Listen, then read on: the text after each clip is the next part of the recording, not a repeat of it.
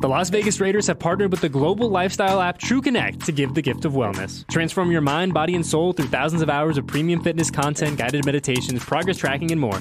Visit tcfree.fit to redeem one free year of TrueConnect exclusively for Raider Nation. Estás escuchando las noticias Raiders en la red de podcast de los Raiders. Estamos de regreso con un episodio más de las noticias Raiders, el primero donde tengo la oportunidad de platicar de un partido ya finalizado de campaña regular para los Raiders y a mí siempre me encanta hablar de los malosos, pero aún más cuando puedo platicar de una victoria del conjunto negro y plata. Los Raiders derrotaron a los Broncos de Denver 17 a 16 en el estadio Mile High, la séptima victoria consecutiva de Las Vegas ます。Sobre Denver. Y como lo dije en el episodio de la semana pasada, los Raiders de Las Vegas nunca han perdido ante los Broncos de Denver. El conjunto negro y plata, desde que se reubicó a la ciudad del pecado, nunca ha caído frente a los Broncos y eso sin duda alguna es bueno al considerar que los Raiders y los Broncos son rivales divisionales. Y ahora, voltear a ver todo el escenario en el oeste de la americana nos indica que los Raiders son los líderes divisionales. ¿Por qué? Porque los jefes de Kansas City perdieron en la noche inaugural de la campaña ante los Leones de Detroit y posteriormente los cargadores de Los Ángeles sucumbieron frente a los Delfines de Miami en un partido de ida y vuelta en cuanto a touchdowns, muchos puntos, muchas emociones. Fue lo opuesto al partido entre los Raiders y los Broncos, pero ahí es donde yo les pregunto a ustedes, Raider Nation, ¿qué prefieren? ¿Un partido de muchas emociones, de muchos touchdowns, donde tu quarterback consigue muchísimas yardas y muchísimas anotaciones, pero acabas perdiendo, como sucedió con Justin Herbert y los cargadores? ¿O un partido como el que tuvieron los malosos en Denver, donde si bien no se fue espectacular, se fue efectivo y hay que voltear a ver la situación sobre la manera en la que se desarrolló el partido. Los Raiders tuvieron en total cinco series completas, cinco series que no culminaron con una rodilla al piso, porque sucedió para el final de la primera mitad donde quedaban 20 segundos en el reloj y los Raiders pusieron una rodilla sobre el césped para irse al vestidor y sucedió para culminar el partido también, donde pusieron la rodilla al césped en formación victoria para sellar el triunfo en Denver. Cinco series completas para Las Vegas. Anotación, gol de campo, patada de despeje, intercepción y touchdown. Eso fue lo que hicieron los Raiders a la ofensiva, mientras que la defensa de los malosos en contra del conjunto de Denver, los Broncos consiguieron en seis series completas, touchdown, patada de despeje, touchdown, gol de campo errado, gol de campo conectado y patada de despeje. Y la gran diferencia en este partido, volteando a ver el marcador final, fue precisamente un punto extra errado por Will Lutz que los Broncos acababan de conseguir por medio de un intercambio con los Santos de Nueva Orleans y no les funcionó en lo absoluto en este primer partido, errando dos patadas para un total de cuatro puntos en este encuentro, pero también hay que darle crédito a la defensa del conjunto de los malosos, porque volteamos a ver lo que sucedió en la segunda mitad y esto fue lo que hicieron los Broncos en tres series ofensivas. Tenían tercera y siete, ya superando el Ecuador del emparrillado y querían acercarse aún más y conseguir un touchdown o poner en posición de gol de campo a Will Lutz, pero en tercera y siete limitaron un avance de 4 yardas por medio de una recepción y Lutz falló un gol de campo de 55 yardas. Posteriormente, en la segunda serie ofensiva de los Broncos en la segunda mitad, iban arriba por 3. Le quitaron 8 minutos y 7 segundos al reloj. Se metieron dentro de la yarda 10 y en tres jugadas no lograron meterse a las diagonales. Así que fueron limitados a un gol de campo. ¿Y qué significó esto? Que el conjunto de los Broncos, en lugar de tomar una ventaja de dos posesiones ante los Raiders, seguían arriba por solamente una posesión, por seis puntos. Los Raiders consiguieron un touchdown y se fueron arriba por un punto. ¿Y qué hizo la defensa de los Raiders en la siguiente serie ofensiva de los Broncos? Los sacaron del campo con un 3 y fuera. Así que esa unidad comandada por Max Crosby sobre el emparrillado y por el coordinador Patrick Graham desde el banquillo, bueno, él está arriba en el área de prensa donde tienen su cabina Ellos hicieron un trabajo fantástico en la segunda mitad, eh, limitando a los Broncos a solamente tres unidades. Y eso es lo que se quiere por parte de la defensa de los Raiders, que te den una oportunidad de poder ganar el partido. Caray, estos 16 puntos a los que limitaron a los Broncos de Denver en la semana 1 hubiesen sido la segunda menor cantidad de puntos que permitieron en la campaña anterior. Eso te demuestra que ya hay mejoría, que hay entendimiento y que los jugadores se empiezan a sentir cómodos en el esquema de Patrick Graham. Y para muestra, un botón. Volteen a ver el caso de Nate Hobbs, el esquinero de los Raiders, que al tener a Jacorian Bennett, el novato los malosos que estuvo como esquinero exterior, Nate Hobbs estuvo como el esquinero slot y lució de muy buena manera en este partido. Fue el líder tacleador de los malosos, además tuvo dos tacleadas para pérdida de yardaje y un golpe legal al mariscal de campo y lució de muy buena manera este esquinero de los Raiders que está en su tercer año con los malosos y también hablando de otro jugador en su tercer año a la defensa de los Raiders, Divine Diablo. Me gustó mucho lo que hizo sobre el emparrillado con los malosos en este partido y se empieza a ver una evolución donde lamentablemente el año pasado una lesión en contra de los jaguares en Jacksonville lo le limitó su campaña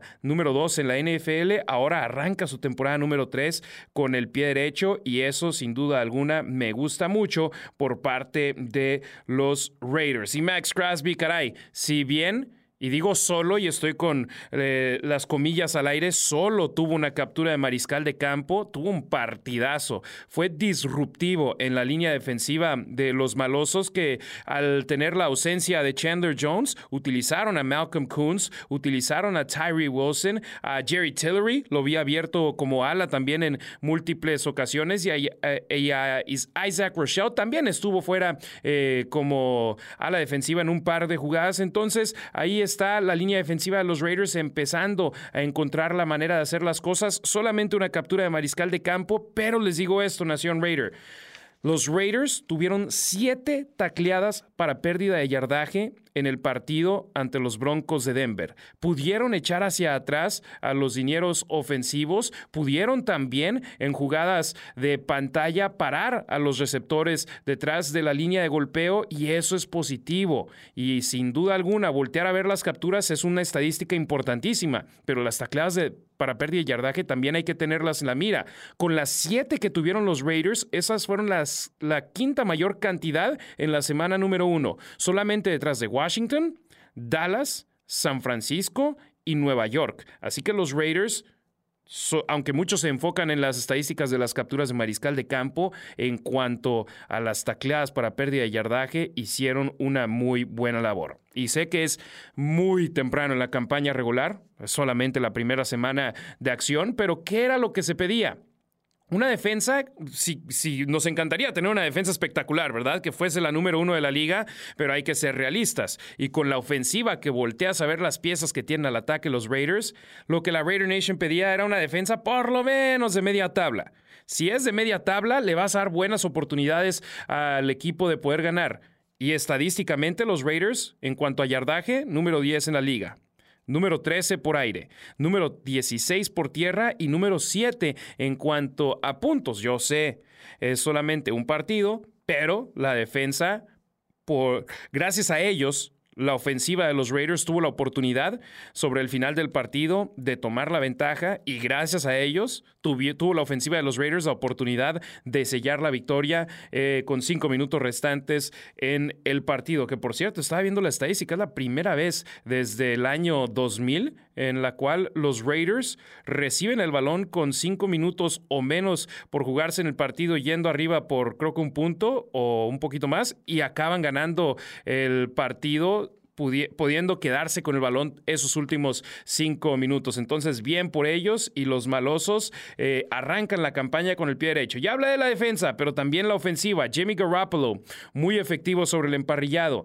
20 pases completos en 26 intentos para 200 yardas y dos anotaciones en su debut negro y plata. Y aunque volteamos a ver eso, lo bueno también hay que ver poquito de lo que puede mejorar porque lanzó una intercepción en la zona roja cuando los Raiders ya estaban dentro de la yarda número 10 en tercera oportunidad y él mismo lo dijo que no fue una decisión inteligente y que en ese tipo de casos necesita eh, tomar la decisión correcta, deshacerse del balón y que consigan por lo menos los tres puntos y no deshacerse del balón con una intercepción y poner a sus compañeros en una mala posición. También eh, yo transmito los eh, partidos desde un estudio acá en Las Vegas y estaba viendo en la pantalla de la televisión el partido y hubo varias jugadas donde se le fue la oportunidad de lanzar profundo a Davante Adams cuando ya le empezaba a llegar presión y se iba con su válvula de escape, ya fuese Jacoby Myers u otro jugador. Y Davante Adams en su conferencia de prensa posterior al juego dijo que fue Jimmy G y se disculpó con él porque no pudo capitalizar en esas oportunidades. Y créanme, el que un jugador eh, esté en el vestidor y acepte sus errores y se disculpe con sus compañeros, eso hace que se gane la confianza del vestidor que de por sí ya la tiene.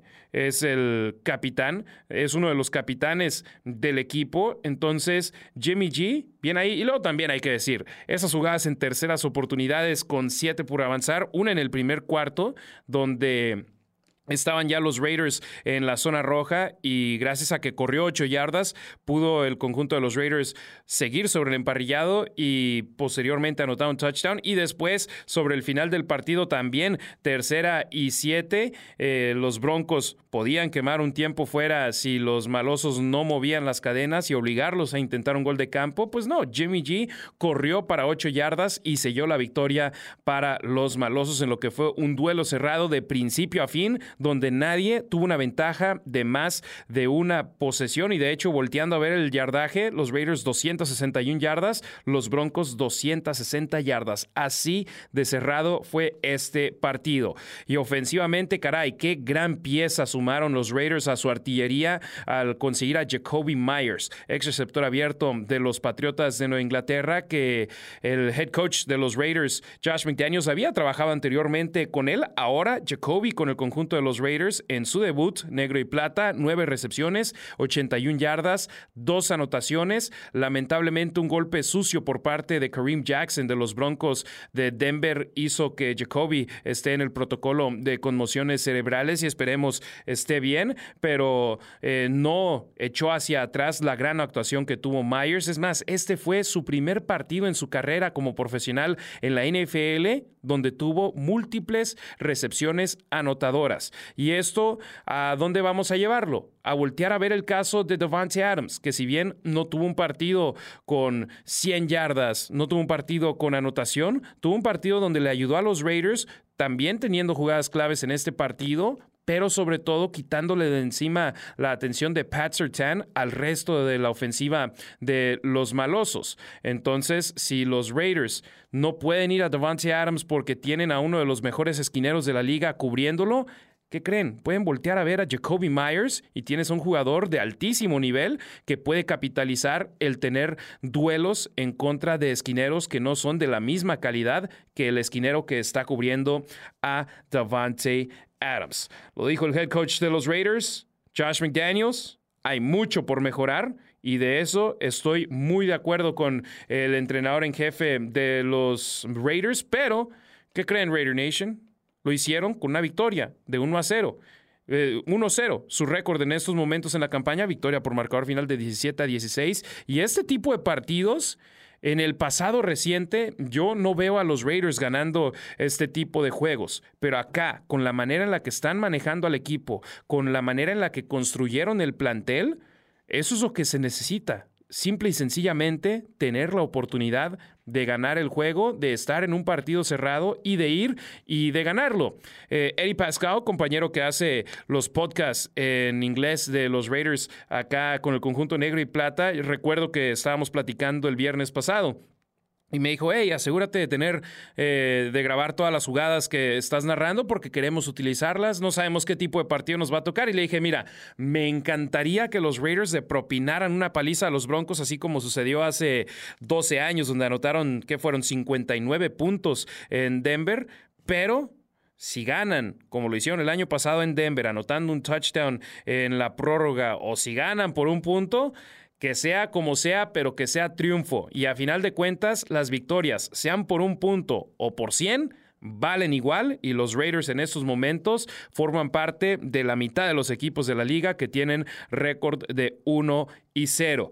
Ahora hay que voltear hacia el futuro, Raider Nation. Y ese futuro inmediato tiene a los malosos el domingo a las 10 de la mañana, tiempo del Pacífico, 11 de la mañana, tiempo del centro y la Ciudad de México, enfrentándose a los Bills de Buffalo, que arrancaron su campaña 2023 la noche del lunes con el pie izquierdo, cayendo ante el conjunto de los Jets de Nueva York, 22 puntos a 16 en un partido donde Aaron Rodgers sufrió una lesión que lo dejará fuera el resto de la campaña 2023. Y ojo, los Jets de Nueva York van a venir a jugar a Las Vegas. Los Raiders se enfrentarán al conjunto de los Jets en la semana número 10, 12 de noviembre a las 5.20 de la tarde en el estadio Allegiant. Entonces, y también yo he estado volteando a ver la situación de otros equipos. Por ejemplo, los Bills de Buffalo no cuentan con Van Miller, que está en la lista IR y que no va a jugar en el partido del domingo ante los Raiders.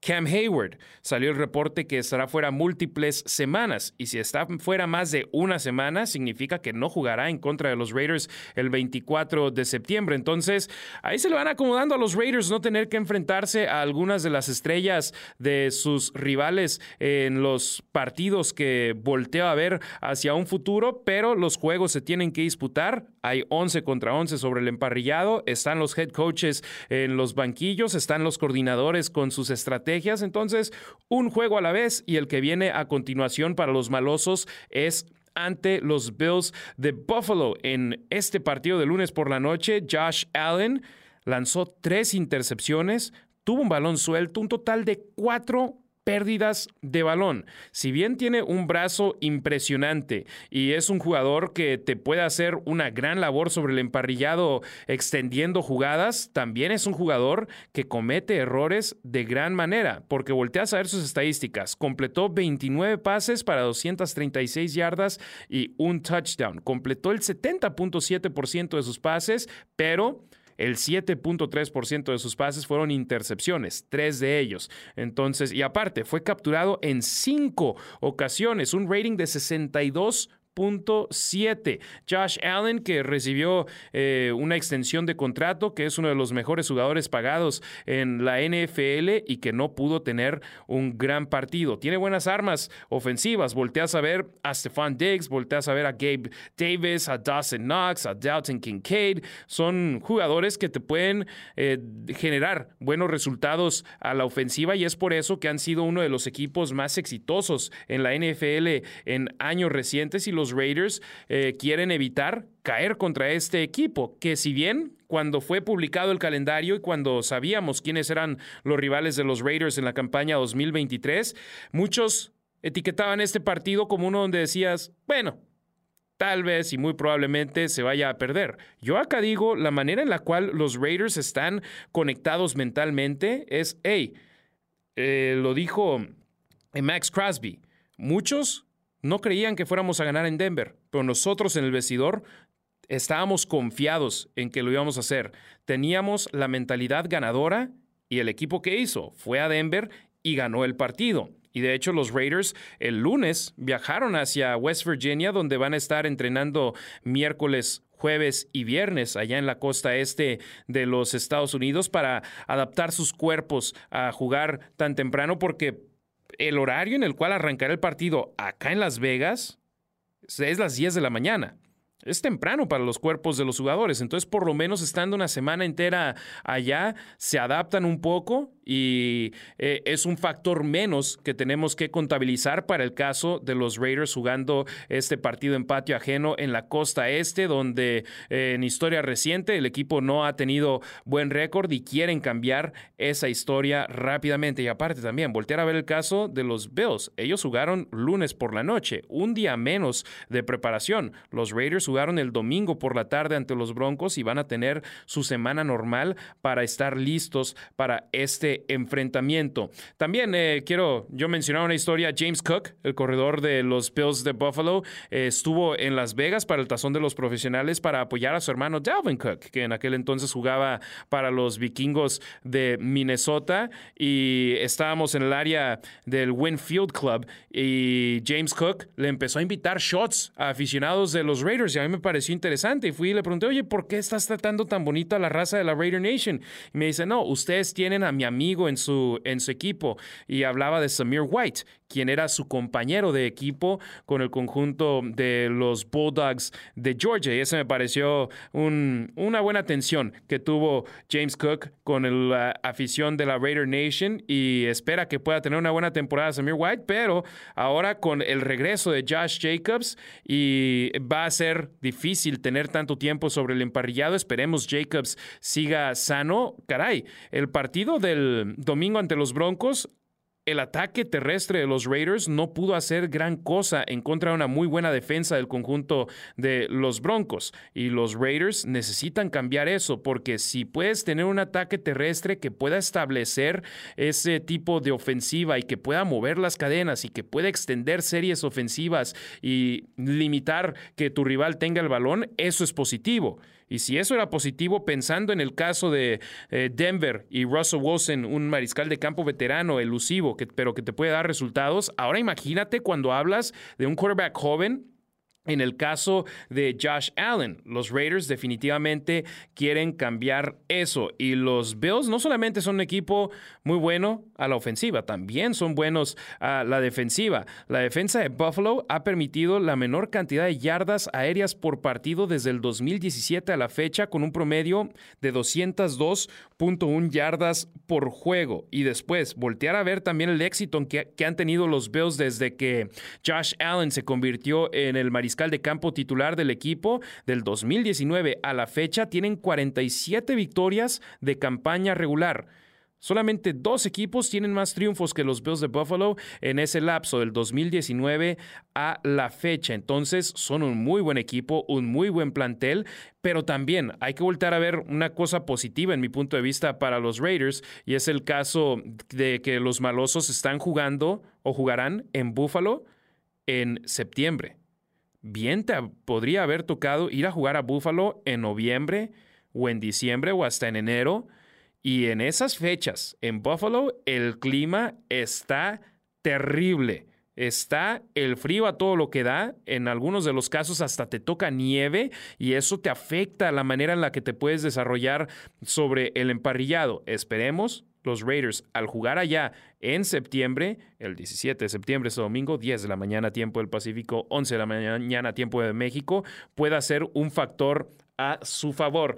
Y antes de cerrar el programa de hoy de las noticias Raiders, caray, Quiero mandarle un fuerte saludo a la línea ofensiva del conjunto negro y plata. Su primer partido juntos como unidad, ya que los cinco no pudieron estar eh, sobre el emparrillado en un partido de pretemporada, pero Colton Miller, Dylan Parham por el costado izquierdo, Greg Van Roden y Jermaine Illuminor por el costado derecho y Andre James, el centro de esa unidad, no permitieron capturas de mariscal de campo en contra del conjunto de los Raiders. Mantuvieron vertical a Jimmy Garoppolo en gran parte del juego en Denver y además solamente permitieron una tacleada para pérdida de yardaje en el partido ante los Broncos. Caray, eso es espectacular. Ahora se estarán enfrentando a unos Bills que tienen un buen, eh, una, una, buena unidad frontal en cuanto a defensa, una buena defensa en general, y hay que ver si pueden mantener esa racha en sí, digamos, invicta, de no permitir el conjunto de los Raiders el tener una captura de mariscal de campo, pero será importantísimo para los malosos eso, mantener vertical a Jimmy Garoppolo y aparte también. Y hable algo muy bueno de los Raiders. La línea ofensiva. Me encantó. Ah, los castigos. Muchachos, hay que corregir eso.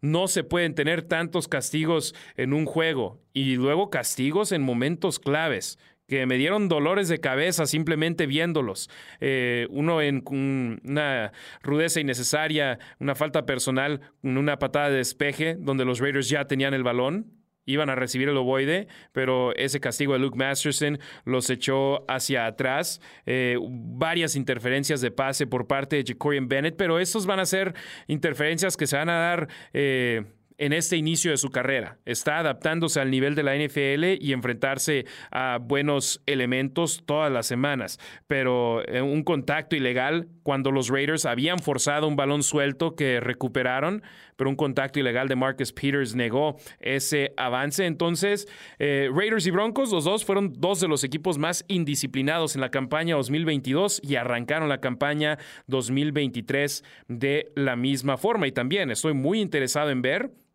cómo los Raiders se van a enfrentar a un cuerpo de receptores completo en cuanto a los Bills de Buffalo, porque volteabas a ver el caso de los Broncos, no tuvieron a Jerry Judy.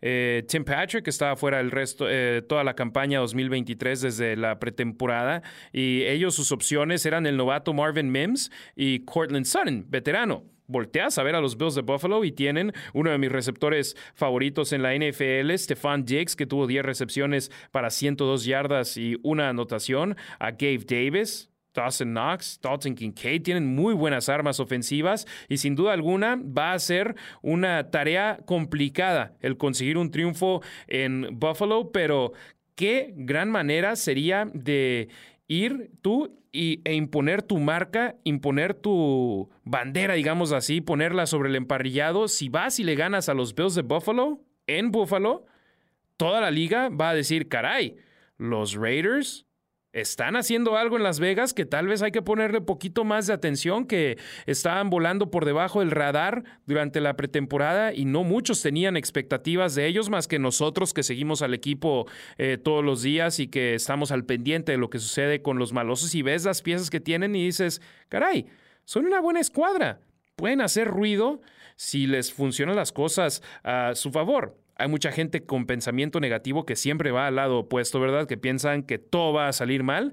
Yo soy más del vaso medio lleno. Me gustó lo que vi el domingo y creo que pueden construir en eso, tomar pasos hacia adelante y también seguir escalando en su nivel en este siguiente partido que, insisto, le ganas a uno de los equipos contendientes para eh, ganar el Super Bowl y eso hará que mucha gente te esté poniendo más atención y, que la Raider Nation esté contenta. Caray, yo sé, no fue un partido perfecto en Denver Raider Nation, pero preferimos ganar esos juegos, digámoslo entre comillas, feos, a perder partidos bonitos, entretenidos. Entonces, a seguir dando esos pasos hacia adelante, Raider Nation. Yo estoy muy, muy interesado en este partido del domingo y por supuesto tendré la transmisión junto a mi compañera Mayra Gómez en raiders.com diagonal en vivo para la raza que esté en Las Vegas lo puede escuchar en Deportes Vegas 1460 AM y en todas nuestras filiales a lo largo y ancho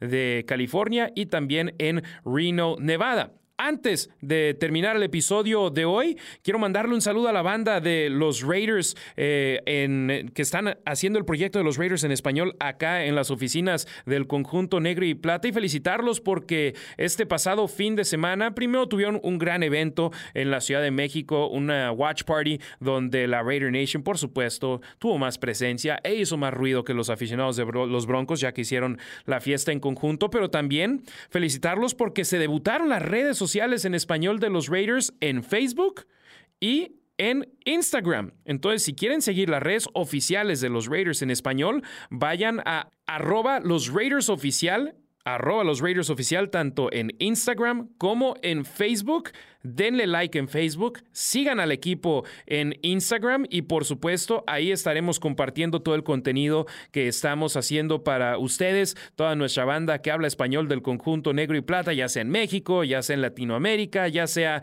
en España, en todos los Estados Unidos hay mucha raza que habla español que le encantan los malosos y para eso estamos aquí para ustedes, para llevarles contenido en su idioma sobre el conjunto negro y plata. Así que sigan arroba los Raiders oficial en Instagram y en Facebook.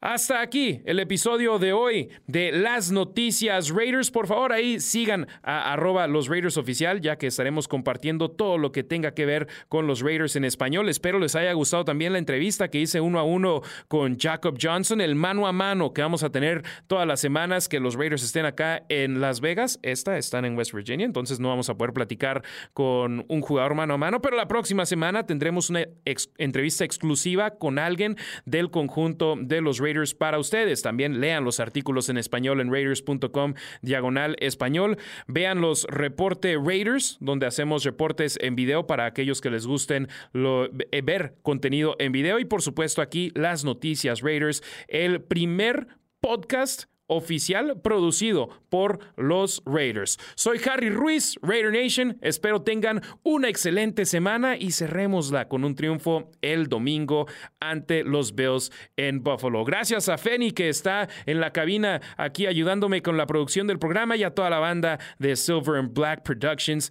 quienes hacen posible que les llevemos este podcast en español.